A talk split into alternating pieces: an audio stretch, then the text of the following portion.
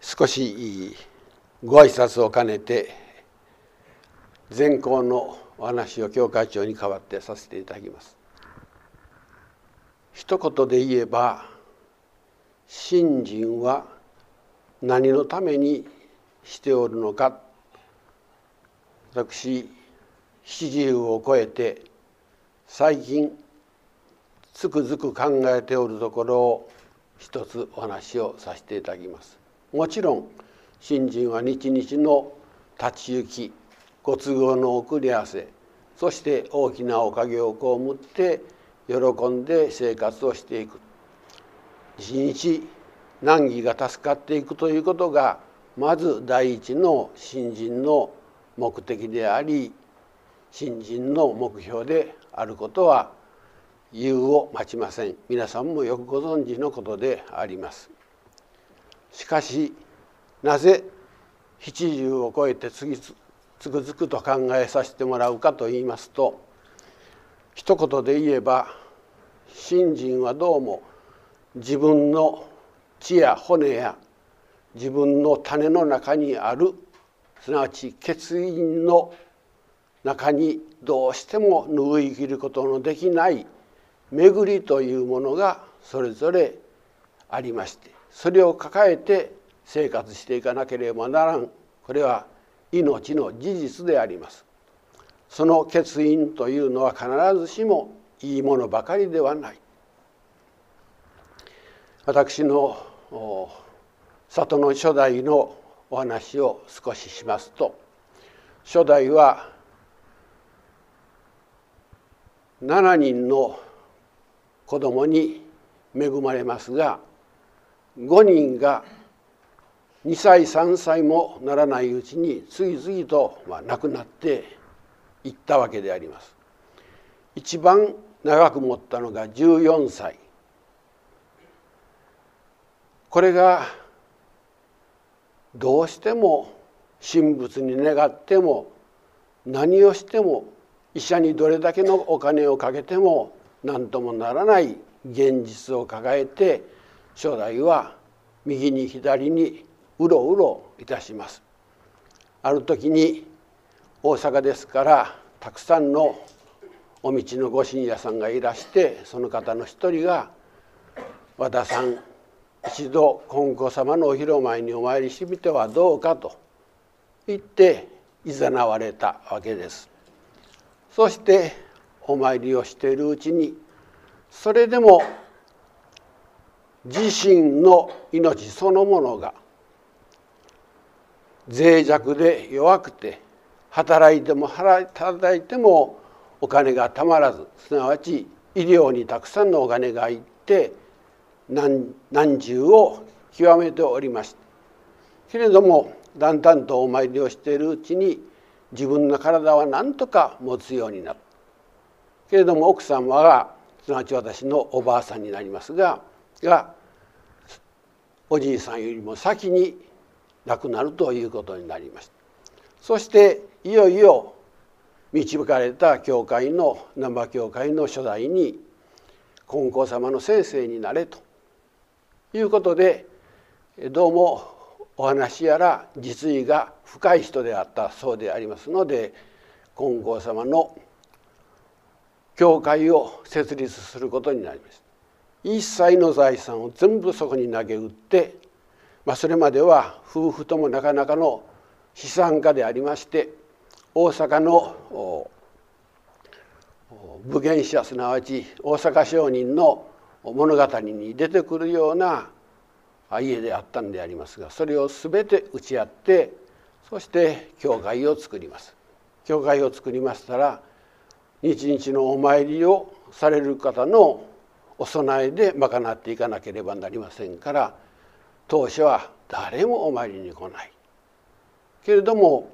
先生から言われたどうしても自分の持っておるその巡りのお取り払いのために人を助ける教会を作るということの決意で、えー、持っておった財産に手をつけずに全部人に渡してそのここをしのぐ生活になっていきます。そして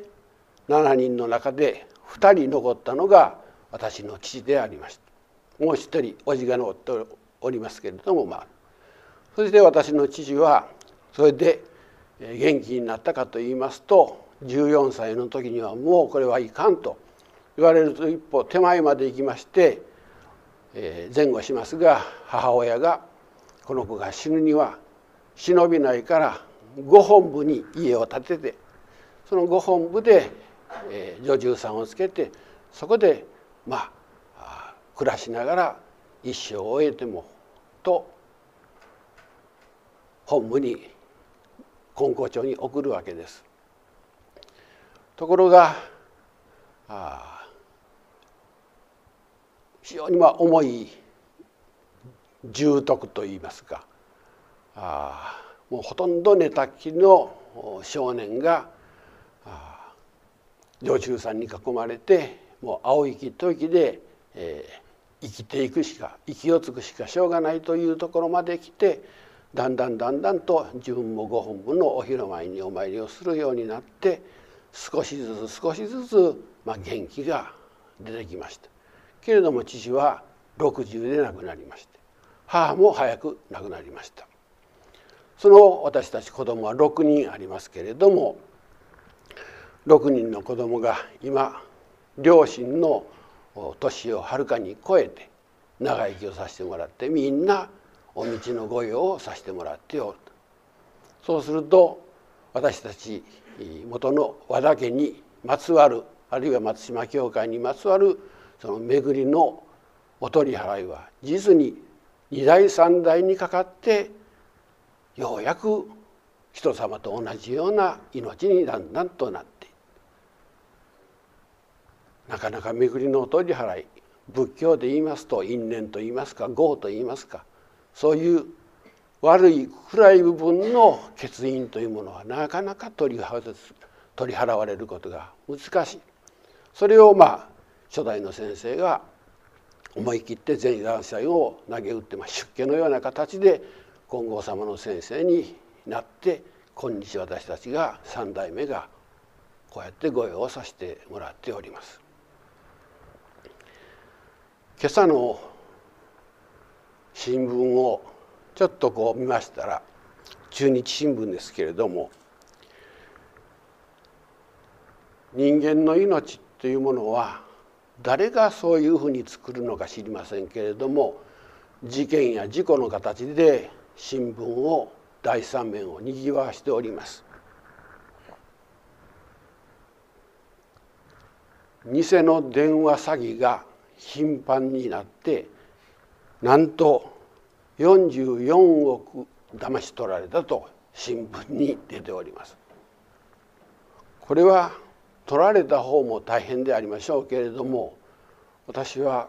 この犯人たち容疑者たちは20代30代ですね。それがまあ受話器を持って向こうの形の見えない姿の見えない老人を騙してお金を取っていく。それが全部合わせると44億円だと言います。こうせざるを得ないこの若者たちの血は一体どうなっておるんだと思います。また円高と円安と下が乱乱高下しますその間に証券の取引をするそういうことをなりわいにしておる人たちは、まあ、儲かったと思えばもうどん底の破産宣告をしなければならんそういう人たちがまたいっぱいいるというんですね。これも出ておりますと。すなわちそういうことで生活をしようとする人は働かないでパソコンや電話一つで商品をやり取りして来年は小麦が豊作であるとか小豆が豊作であるとかいうことは分からないんだけどもそれは先物取引としてそういうものにかけていく。豊作であればよろしいけれどもアメリカの小麦はもう大凶作それでも数点々になるどころかまあ身を投じて亡くなっていく人たちがたくさんあるとそういうものはあまり報道されないって言いますね。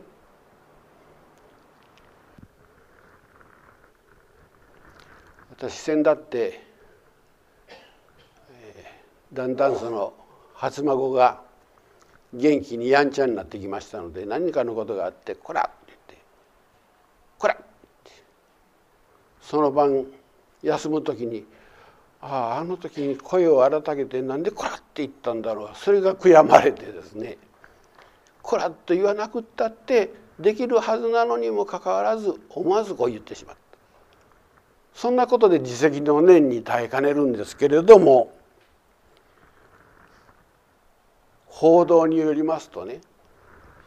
引き入りがあったり詐欺があったりそういうことをした人たちはどんな思いで日々生活しておるのかな。自責の念というものに耐えかねられないのか。それが私不思議でしょうがない。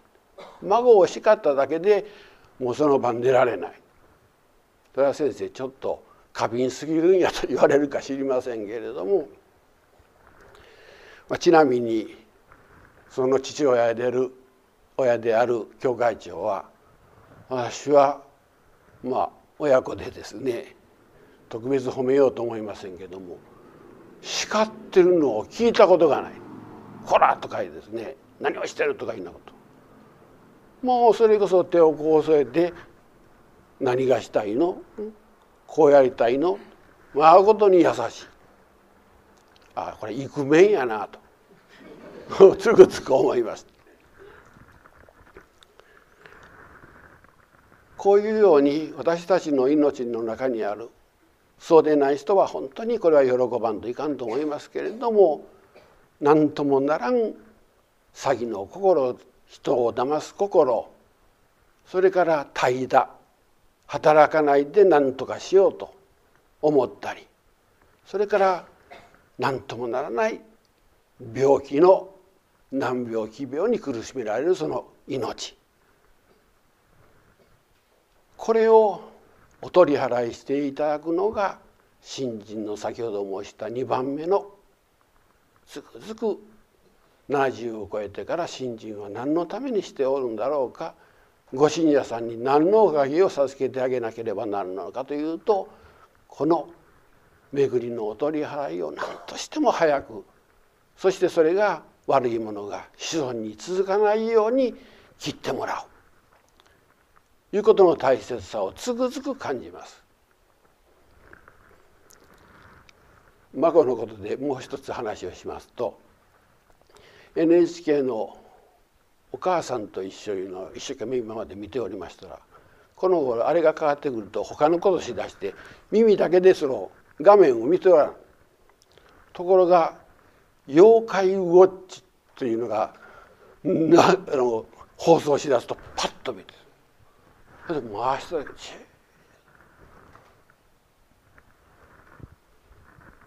ゲラゲラポゲラゲラポってやるんですなんでこんなんこれがええかな教育にもええのかなと思ってところがやっぱり孫が見ておりますのでこちらもずっと見ておりましたらどういうその、まあ、物語というか漫画か言いますとね